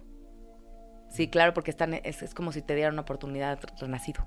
Eh, creo que, como habías dicho que había, tenía varios años que fueron malos, ahora vienen varios años que son buenos. Ya por lo menos no, el planeta ya no te va a estar molestando. Van a ser buenos dependiendo de ti, dependiendo de tu construcción, dependiendo de tu actitud, porque también Capricornio es tan, o sea, es tan realista que luego no se emociona, que luego no conecta con estas partes. De la porque me comprometí y entonces me llevo las responsabilidades que no son mías. No todo es tu responsabilidad. Ok. Vamos con Acuario. Acuario. Alguien era Acuario, ¿no? Aquí sí están... Ahora sí es un año. A ver, a Plutón, que es el planeta de la transformación y el poder, acaba de pasar a Acuario y eso está por todos lados revolucionado. ¿Qué significa? Que Acuario es, una, es un tiempo de empezar a transformarse, de empezar a decir, a ver, me rindo para reconstruirme. ¿Qué cosas tengo que dejar para volver a hacerlo, para volver a nacer? Es como dejar atrás cosas, reconstrucciones. Es morir para renacer, es un tiempo para renacer para Acuario, es un tiempo para empoderarse. Si pones la intención en tu poder, es, un, es un año para poder personal. Y como pasa Plutón Acuario, están pidiendo cosas diferentes, revolucionarias, no convencionales, y eso Acuario es el único signo que lo sabe hacer muy bien, que lo Ok. sabe hacer desde el alma. Entonces, la invitación a Acuario es ábrete, a- ve a lo no convencional, comparte tus ideas distintas. Aunque salgas del condicionamiento, que eso es lo que le gusta a Acuario, va. Ahorita el universo va a querer eso. Ok. Nada más, cuidado con la ola, porque la ola está pasando, te está pidiendo, ¿sabes qué? Para, ni le, ni le luches. Porque quieren que te transformes, quieren que dejes ir lo que ya no te sirva para renacer en lo que te sirva. Entonces sí es un año importante para Acuario. Perfecto. Entonces ahí está Acuario. Luego vamos con, ya nos quedan... Ahí el reto de Acuario es conectar con su corazón, son tan desapegados que se olvidan de su corazón. Es momento de conectar con el corazón, de no, de no olvidarte que algo está latiendo dentro de ti, te puede dar una muy buena señal. Pues sí, Tony, ¿Sí? ponte buzo con eso. De hecho, ya, ya te lo había comentado de varias maneras. vamos con el siguiente. Piscis, que es Manolo, y es tu luna. Ajá, a ver. Y Marianita también. ¿Quién más? Ay, Marianita también es Piscis. les voy a decir, Piscis es un año de poner límites, porque el planeta de los límites está pasando en Piscis. No, manches, yo tengo que poner muchísimos límites. Es un chorro. O sea, entre Libra y Piscis. Sí tienes. Pero todo lo que, lo bueno de Piscis es que todos los límites que pongan les van a durar. Entonces, por eso te están parando, por eso tal vez no es la vitalidad tope, no te sientes al mil. ¿Por qué? Porque tienes que parar. Ahora, el reto de Piscis es actúa, no te quedes sin hacer nada. O sea, ya lo sentiste, ya decidiste poner el límite, lo que haría un Piscis es evado, postergo. No, no, no, actúa. Es momento de actuar con y eso que actúes te va a durar, ¿sí? No hay necesidad de caer en el rol de la víctima ni del salvador, ni, ni quiero salvar a todos, ni soy la víctima de todos. La intuición está poderosísima, poderosísima. Confía en lo que escuchas en tu corazón. Es, eso del corazón es, está más fuerte que nunca. Nada más es, lo escuchas, ahora haz algo con lo que estás escuchando. Por eso te están diciendo, tienes que actuar. Aunque te- ten paciencia, se va a dar con el tiempo, pero se va a dar seguro. A mitad del año va a haber un eclipse que tiene que ver con Pisces y van a haber muchas ganancias para Pisces. empieza a mitad del año la siembra y termina a fin de año. Entonces van a tener muy buenas ganancias. Que sirvan los primeros seis meses para ver qué quiero sembrar, para que se manifieste a fin de año de una forma duradera. Esas ganancias son en todos los aspectos. eh, Tiene más que ver con el tema de ser, de vitalidad, de reconocimiento, de gozo de la vida, de querer ser visto, de querer notar a los demás, de querer ser tú. Si es en luna, tiene que ver con tus emociones. Ok. Todo depende en dónde esté O sea, no necesariamente estamos hablando de la parte monetaria. No. Ok. ¿ok? ¿Cuál es el reto de Piscis? El reto es tomar estructura, el re- no postergar, porque para Pisces es más fácil decir mañana lo hago y nunca lo hace. Y sanar. Sanar porque lo están conectando con lo más profundo, que puede ser que sientas que estás perdido, pero hay una certeza en tu corazón que es por ahí. No la dudes. Ahora nada más actúa. Pues ahí está, mándale el mensaje. O sea, si quieres que yo te lo, te lo complemente, yo te diría sana, sana, colita de rana. Muy bien. ¿Y si no sana hoy? ¿Sanará mañana? Muy bien. Pero no, mañana no, porque tú no la puedes postergar. Ya. No, te dije. O sea, me confundí en eso. Yo no sé mañana. Yo no sé mañana. Ok, Piscis, y nos vamos con. Ya acabó. ¿Ya acabó? Ya. ¿Ya viste, amigo? Ya, amigo, cerramos con broche de oro. Muy bonito, Con verdad, tu muy bien. luna. Muy interesante, muy, muy interesante. Gracias, Olga. Este, A ti, Jordi, a digo, hacemos y algunos en comentaritos y todo, porque luego hay mucha gente que, que está oyendo otro signo y dice, y, pues, bueno, quiere escuchar alguna otra cosa extra, pero este, pero la verdad está fantástico, fantástico. Mucha gente con muchos comentarios. Gracias. No me puedo regresar a que explique cosas de cada uno, porque ya no tenemos tanto tiempo. Pero Pero sí pueden escuchar a, a Olga Jamús. ¿Dónde te escuchan, Olga? Olguita con U, JZ en Instagram. Olguita en Instagram otra vez. Olguita con U, JZ. Ajá. eh, Olguita, JZ. Olguita, JZ. Ajá. Olguita JZ, para que te busquen en Instagram. En Instagram. Y ahí está la información, están tal. ahí Sí, se pueden leer su carta astral. se- Ahí te pueden pedir todo eso, ¿no? Perfecto. A mí me hicieron unas cartas astrales, Olga, impactantes. Ay, gracias. Pero impactantes, impactantes, así de que me quedé el año pasado, ¿te acuerdas? Sí, la verdad impresionante, pero bueno. Bueno, gracias por tu confianza siempre, Chor. No, igualmente, Olguita, muchas Y a gracias. todos por escuchar. Gracias, muchas gracias. Señores, este, son las 12.38. Pues traten de ir eh, a favor de la energía que les está, que nos platicó hoy Olga. Y vamos rápido con música, no le cambien, regresamos de voladísima. 12.39.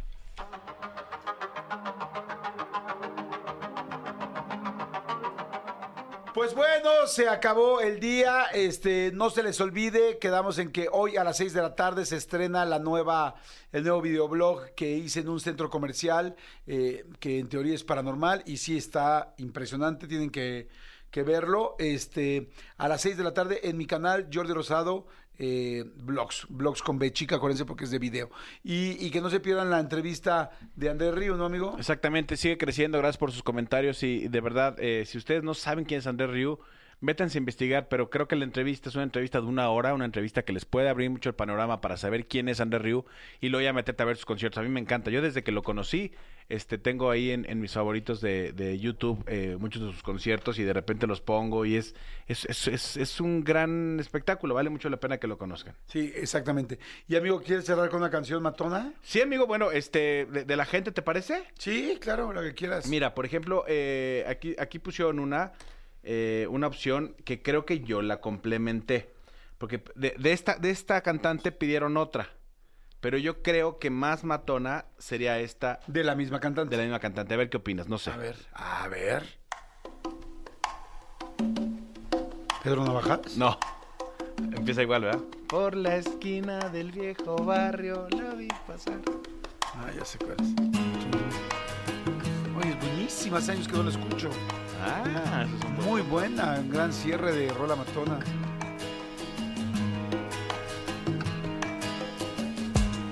No sé si hay dinero con ¿verdad? No, No me digas, por no lo sé. favor. Nunca.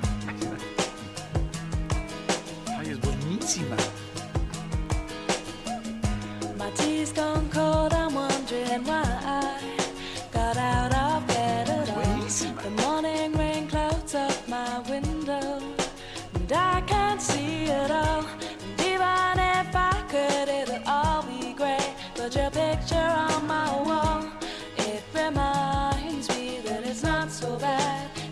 so bad.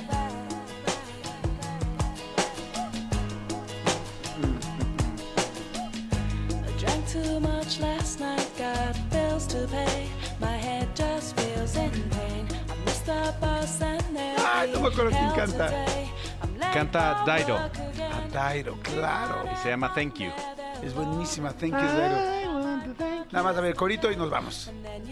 Call me, and it's not so bad, it's not so bad. I want to thank you for giving me the best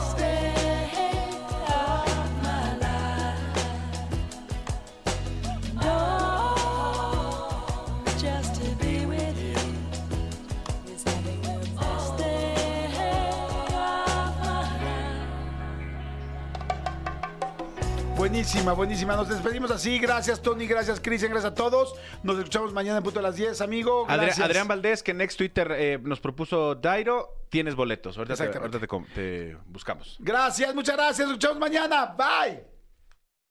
Escúchanos en vivo de lunes a viernes a las 10 de la mañana en Exa FM 104.9.